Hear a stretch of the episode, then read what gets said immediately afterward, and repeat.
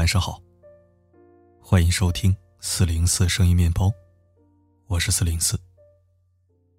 今天来的有点晚，不知道你睡了没呢？睡前吃西瓜容易发胖，还容易上厕所，所以我们就闻闻瓜味儿就行了。顺便就着瓜的香味儿，听一篇有意思的文章。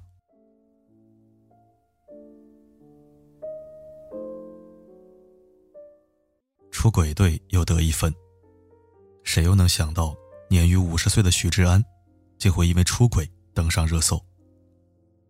两家皮肤松垮的半老年人，在众目睽睽之下涕泗横流，眼前是无数的闪光灯，晃得人眼花缭乱。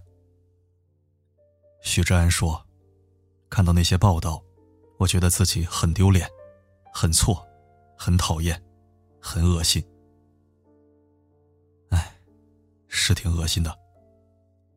一九六七年出生的人，比我父亲只小了两岁，按正常人的生活轨迹，都快抱上孙子了。这个年纪不好好享受家庭的快乐，反倒迷上比自己小了将近二十岁的港姐。关键是对方还有男朋友那种。怎么想都只有一个成语：为老不尊。有人说他在发布会上泣不成声是在做戏，这我不同意。因为实在是太丢人了。我印象中几乎找不到比他更丢人的出轨明星。身份尴尬倒算了，还被拍下了这么清晰的视频。面对上亿网民的围观和声讨，换谁都会哭得情真意切，真情实感。那一刻的悔恨，绝对是钻心的。但换个角度想想，如果没被拍到出轨，他还会忏悔吗？先从许志安和郑秀文的恋情说起。都说两人始于微视。早在一九九一年，两人合唱《其实你心里有没有我》，就传出了恋情。期间分分合合数次。一九九九年，发生了著名的演唱会事件。郑秀文的演唱会中途停电，站在台上大叫“安在救我”。许志安果然冲到台上，随后两人还合唱了一曲《唯独你是不可取代》。我相信郑秀文爱他极深，否则以天后的声望，不愁没有佳偶。二零零一年分手，二零零二年复合，二零零四年又分手。随后传出郑秀文得了很严重的抑郁症，大病几年，几乎从演艺圈消失了。最严重的时候连光都不敢见，还有很严重的厌食症。有意思的是，此时双方虽非恋人，却依旧保持友好的关系。许志安还隔空传话，嘱咐郑秀文注意哮喘。这样深刻的痴缠爱恨。放到哪一个偶像剧里，都能赚足了观众的眼泪。正当所有人都以为这段恋情已彻底终结时，二零零一年，两人又突然高调复合，这次一路直奔婚姻殿堂。港媒拍到了不少甜蜜的画面，一起运动，一起买菜，一起逛街。期间，郑秀文的状况慢慢好转。他还在演唱会上念了写给自己的信，很是令人动容。这两年，我相信你曾软弱无力，看不见亮光，失去了太阳。但你推窗看看今天，暴雨终于过去，太阳终于为了你微笑。这不就是人生吗？翻看这些时间轨迹，不禁要感叹：至于郑秀文。许志安一定是特别重要的存在，那种能置人于黑暗谷底，也能给人以灿烂千阳的重要存在。所以，面对许志安的出轨，郑秀文的粉丝第一念头便是：三米一定要挺住啊！正如任谁像许志安这样被抓包都会痛哭流涕，任谁经历了这么多分分合合，依旧遭遇背叛。都难免陷入崩溃的境地。天后亦如是。在情感领域，并不存在谁的地位高，谁更有钱，就比旁人少一份失恋和背叛带来的痛楚。一切只取决于用情的深度。三十年的爱恨羁绊，用情至深，可见一斑。谁都知道，许志安出轨对于郑秀文而言，会是怎样的打击。许志安。是最知道的那一个。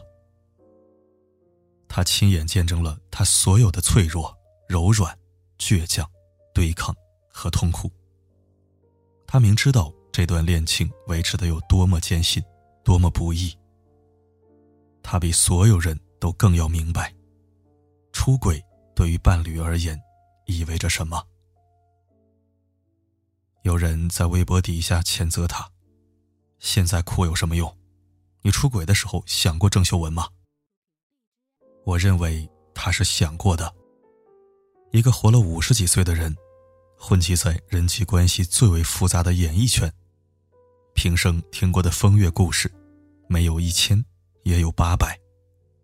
他不可能没有想过，要怎么面对接踵而来的诱惑。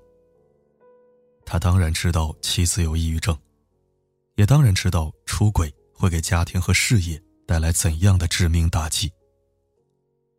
他甚至可能想过，万一被抓包，该有多丢脸。任何一个准备干坏事的人，只要不是临时起意，都会提前想一想后果。只是他没想过，自己真就那么倒霉，真的会被抓包。就像那些酒驾的、醉驾的人。他们不知道酒后开车很危险吗？不，他们比谁都清楚，比谁都更提心吊胆。只是他们没有想到，意外真会发生在自己身上。人类的本质是赌徒。许志安赌输了，才在镜头面前痛哭流涕，很丢脸，很错，很讨厌，很恶心。但侥幸赌赢了呢。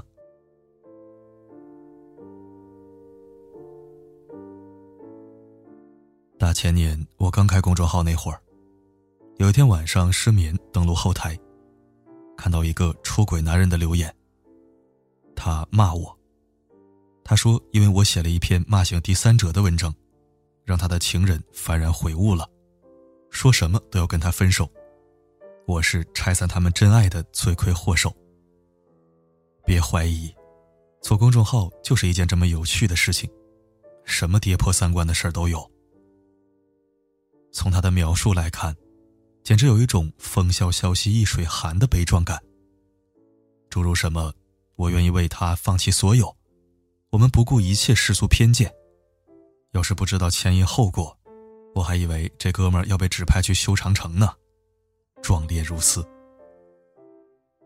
但他真的就放弃所有了吗？当然没有。他压根就不敢抛弃妻子，他只是一边骗妻子说外调出差，一边哄着第三者再等他两年。两年以后，他一定会跟妻子离婚。你确定你两年后会娶她？我忍不住反问道。那当然了。他说的义无反顾，真是个狠人，说起谎来连自己都骗。要娶早娶了，还用等两年？则良辰吉日吗？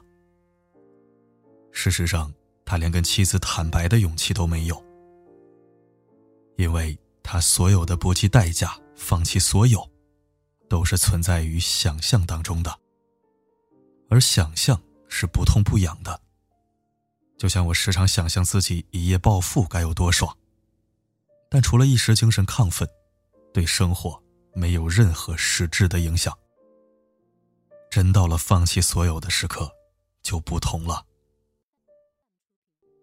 现实生活中，我真的见过男人出轨被抓包的表现，比许志安的忏悔来得更激烈。下跪、磕头、死缠烂打。甚至以自残自杀相要挟，拼死恳求妻子原谅，因为直到那一刻，他才真正觉悟：哎呀，原来遭外人唾骂是这种滋味啊！原来家里鸡飞狗跳真的不好受啊！原来分割财产、交出孩子的抚养权，真的是生不如死啊！早知道打死都要忍住发情了。直到那一刻，他们才真正忏悔。这出轨的代价，实在是太沉重了。而在此之前，他们忏悔过吗？没有，当然没有。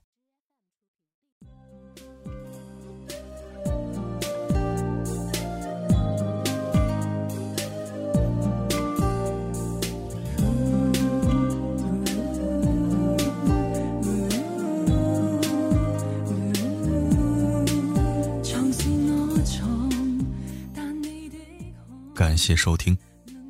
这篇文章来自作者甘北，可以说是深得我心。关于出轨，我听过很多电视台词：我喝太多了，我一时冲昏头脑，我一时鬼迷心窍。哼，都是放屁，对，放屁。喝太多了，应该吐个半死，只想睡觉，还有力气出轨。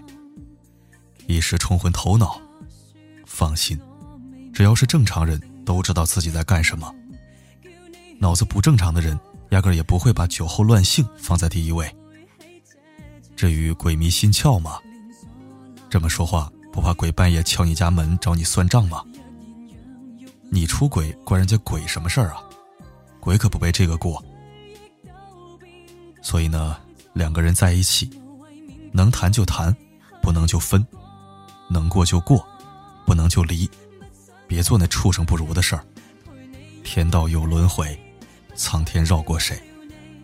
轻者许志安，重者艾滋病，多新鲜呢！好了，今天就说到这儿。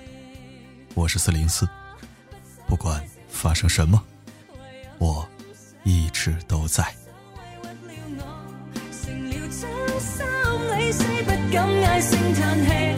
还要故作